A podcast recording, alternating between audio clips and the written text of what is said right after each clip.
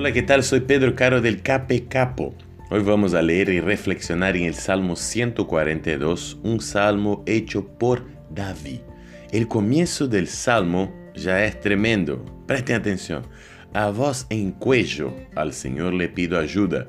A voz en cuello, al Señor le pido compasión. Ante Él expongo mis quejas, ante Él expreso mis angustias. Qué importante y fundamental para nosotros como hijos de Dios percibir la relación que podemos llegar a tener con nuestro Señor.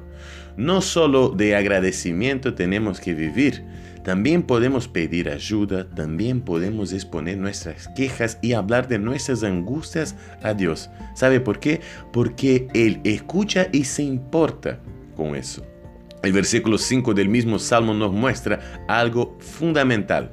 Dice, a ti Señor te pido ayuda, a ti te digo tú eres mi refugio, mi porción en la tierra de los vivientes.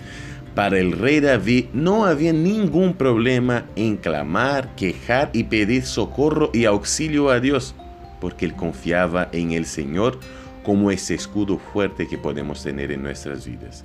Y aunque Dios sea el único que tengamos muchas veces con quien hablar en nuestras vidas, tal vez sea lo más importante percibir de la fuerza y del poder que Él puede representar en todo aquello que necesitamos.